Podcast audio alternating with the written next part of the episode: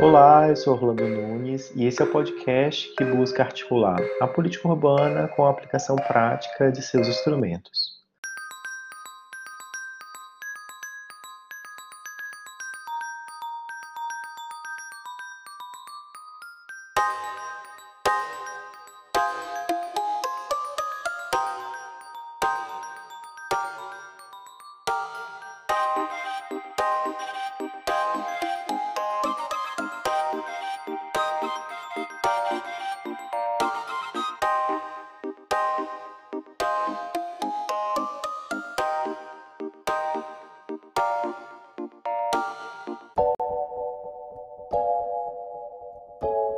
Hoje eu estou acompanhado do Hugo Oliveira, que é um colega que aplicou o instrumento do Estatuto da Cidade IPTU progressivo em uma situação específica e real do Distrito Federal.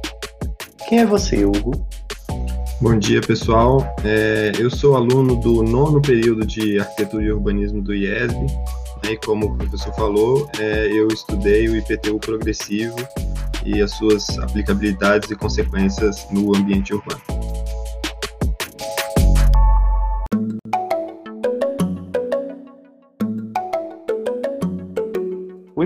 Progressivo tem sido utilizado em muitos municípios como medida de combate à especulação imobiliária. Mas ele tem várias formas de aplicação, vários contextos de aplicação. Hugo, o que é efetivamente o IPTU progressivo? É, o IPTU progressivo é uma ferramenta é, que veio com o Estatuto da Cidade que prevê é, um, um, aumento escalonado da alíquota do imposto de, de do imposto do IPTU é, por descumprimento da função social do terreno. Né? É uma forma de, de fazer com que o proprietário é, dê função a terrenos vazios né, e subutilizados.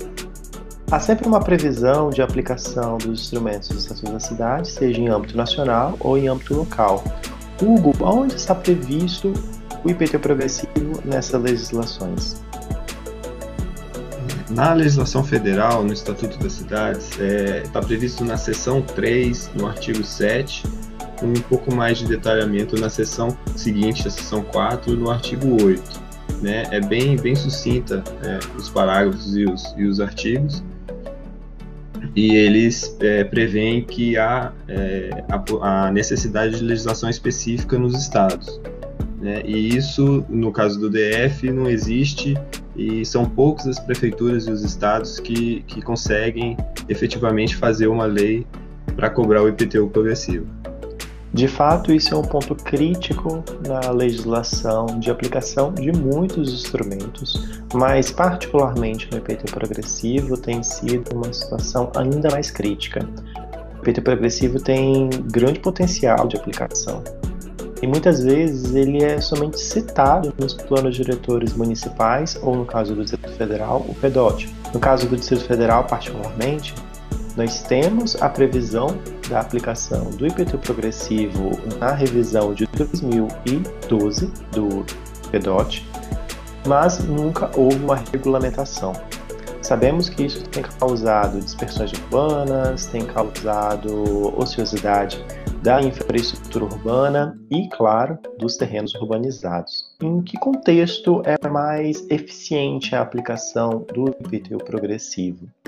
A aplicação do IPTU é mais eficiente é, quando você tem áreas que precisam ser urbanizadas, mas que são subutilizadas ou tem muitos lotes vazios. Né, justamente para quando o governo investe, por exemplo, numa infraestrutura urbana, né, e não há as pessoas, as pessoas, as pessoas não ocupam essa área, é muito prejudicial para o governo. Né? Então, justamente nesse, nessas áreas é, que precisam ter uma urbanização mais mais presente é que esse instrumento tem um grande potencial.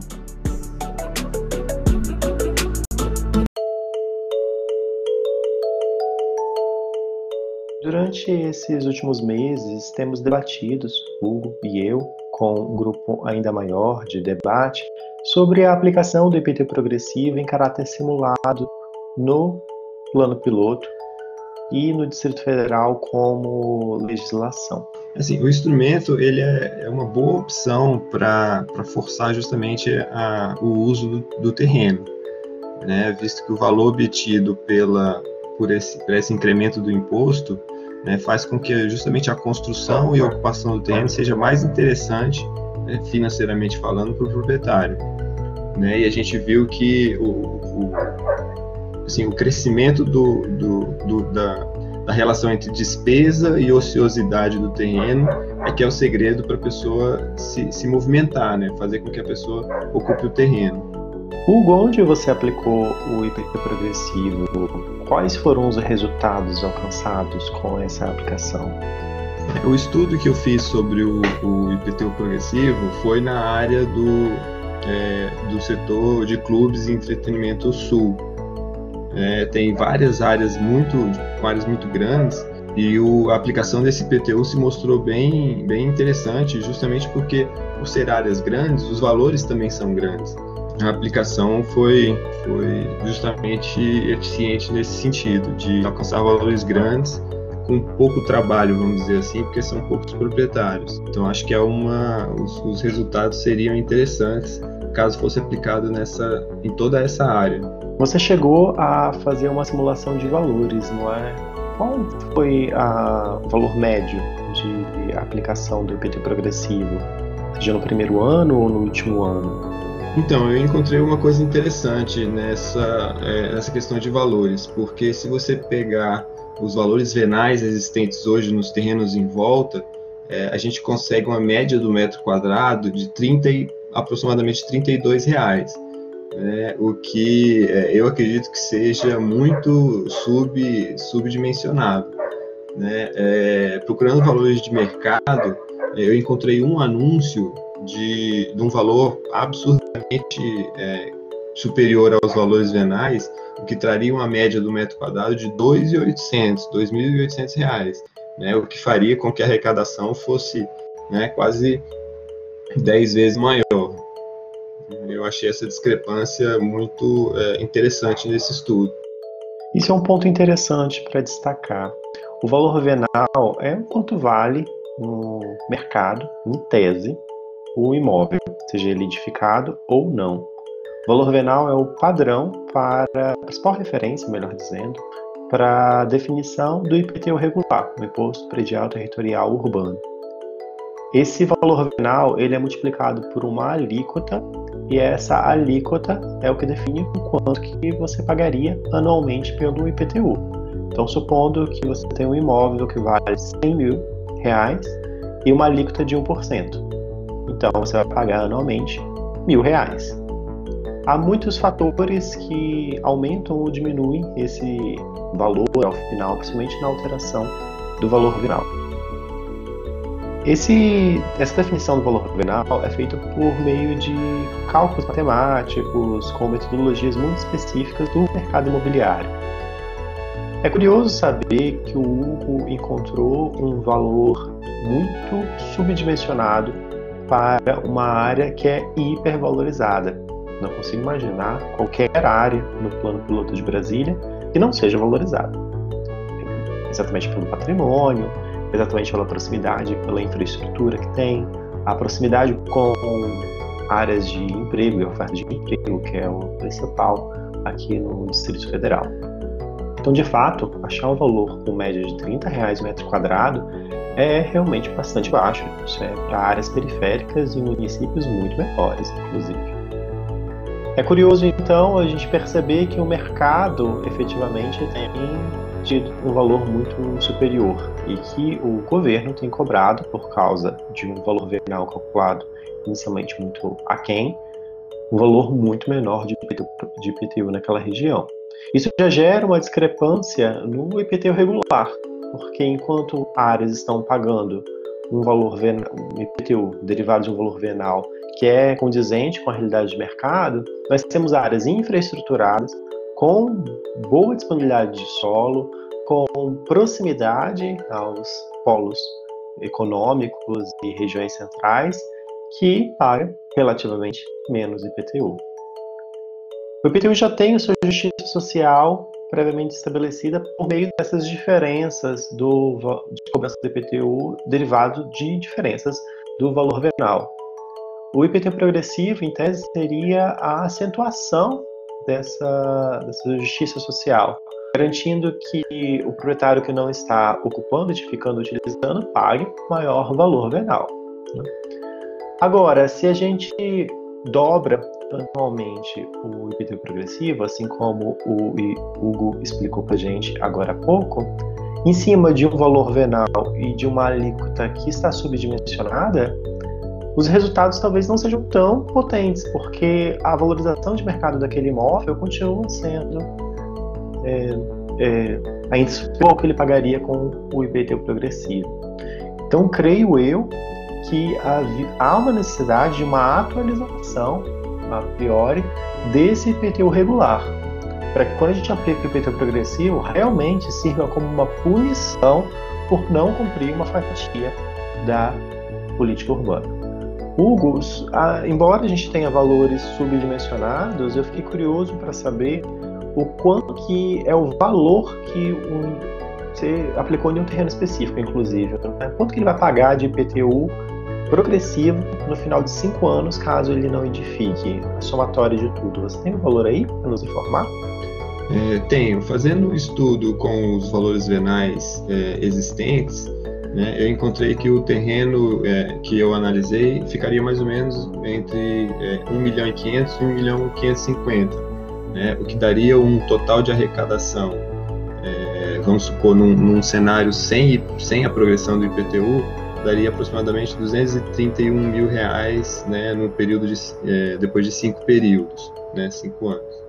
É, e o total com a progressão do IPTU é, ficaria algo em torno de 970 mil, né? Dá uma diferença de quase 740 mil reais de arrecadação justamente com o uso dessa ferramenta. Qual era a alíquota original? É, nesse caso, como são é, o terreno ele tem edificações em ruínas, né? O GDF entende que a alíquota tem que ser 3%.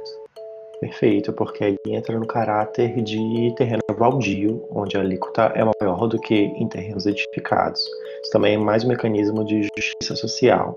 E também para equilíbrio, afinal, o valor venal de terrenos baldios é muito menor do que terrenos edificados. Mas o mais curioso dessa aplicação é descobrir que já parte de 3% e logo no primeiro ano vai para 6% e depois para 12%, depois chega no limite de 15% de alíquota sobre esse valor venal que ele vai pagar anualmente. Não consigo imaginar um lugar onde o imóvel está com uma valorização anual de 15%. Então, realmente parece funcionar o IPT progressivo. Porque a questão central é a gente conseguir punir para que ele receba menos do que a valorização do imóvel ao longo dos anos. Ou ele vai ter que pagar muito imposto relacionado porque ele não está edificando, então ele vai estar inclinado a vender para que seja edificado por outro, ou então ele mesmo vai edificar ou ocupar, pode ter todos os tipos de classe, né? Não ocupado, subutilizado ou não utilizado. Hugo, também fiquei curioso para saber quais são as principais dificuldades para aplicar esse momento, particularmente no terreno que você estudou e no Distrito Federal como um todo. É, as dificuldades que eu, que eu encontrei na pesquisa são principalmente, principalmente da ordem jurídica. Né? Há diversos entendimentos é, de como essa ferramenta é constitucional ou não. Tem uma corrente que defende é, o direito individual sobre o, o, o, direito coletivo e tem a outra corrente que divide que o direito coletivo é maior. Né? Justamente o Estatuto da Cidade veio para solidificar esse segundo entendimento, é, mas ainda há é, dificuldade das prefeituras em fazer uma lei é, robusta, né? a, a dificuldade do, é, dos proprietários de aceitarem é, que eles têm que, que contribuir com, com o desenvolvimento urbano. Então há essa dificuldade jurídica aí que atrapalha um pouco o uso dessa ferramenta. É, no terreno que eu analisei especificamente, é, a, a minha principal dificuldade foi de encontrar quem que é o proprietário. Né? E é claro que às vezes isso é, é intencional ou não, mas essa, essa parte administrativa é, de, de, de fazer com que a ferramenta ande, eu acho que é uma das, das dificuldades que o DF é, se encontra. É, de fato, o, a parte legal é sempre muito problemática, exatamente porque a gente não tem aqui no Distrito Federal uma aplicação efetiva dos, dos instrumentos de uma forma geral. Uma regulamentação que habilita os gestores públicos a aplicarem. Isso muito motivado pelo lobby político, muito motivado pelo, enfim, todas as questões que a gente já sabe que eh, criam condições de exceção para o caso do plano piloto em especial, mas também para todo o Distrito Federal. Um ponto interessante que o Hugo destaca é o não aceite dos proprietários. Claro, eles não vão querer pagar mais impostos, isso é óbvio, né? É, mas também aqui eles não estão pagando impostos, aqui eles estão pagando é uma punição, exatamente porque eles não estão cumprindo uma política urbana. O problema é que no caso do Distrito Federal não há previsão dessa política urbana, então não há descumprimento. E por não haver descumprimento, também não há, claro, a cobrança do IPT progressivo. E o IPT progressivo tem trazido muitas vantagens para vários municípios que o aplicaram efetivamente. O caso de São, pa São Paulo é icônico. No final, no início dos anos 2000 e no início dos anos de 2010, nós tivemos uma redução drástica de imóveis desocupados nas regiões centrais, como a Sé, como várias, vários bairros que estão ali no entorno das regiões mais centrais de São Paulo. Isso porque muitos dos proprietários foram notificados por não estar cumprindo a função social da propriedade ali. São imóveis que já estavam construídos, já estavam ligados às redes de infraestrutura e que estavam desocupados, sob a alegação de estar obsoleto, mas que efetivamente cria uma pressão para que aquele proprietário, que, aquele morador que poderia ocupar aquele espaço na região central, tenha que ocupar as regiões mais periféricas, muitas vezes não infraestruturadas. Na região da Sé, por exemplo, houve uma redução pela metade dos imóveis desocupados em pouquíssimos anos. Claro, ninguém vai querer pagar mais imposto, sendo que ele pode alugar o imóvel, não é? E sem ainda conseguir arrecadar. Então, de certa forma, embora os proprietários reclamem de uma certa é, impossibilidade ou de não querer pagar mais impostos, é vantajoso não só para o governo, porque vai arrecadar mais, é vantajoso para o proprietário, porque ele vai ocupar efetivamente, pode alugar, pode ter uma melhor arrecadação porque vendeu, enfim, o que for. E principalmente é mais vantajoso para o conjunto da sociedade, porque efetivamente a gente concentra a população aonde já tem essa infraestrutura.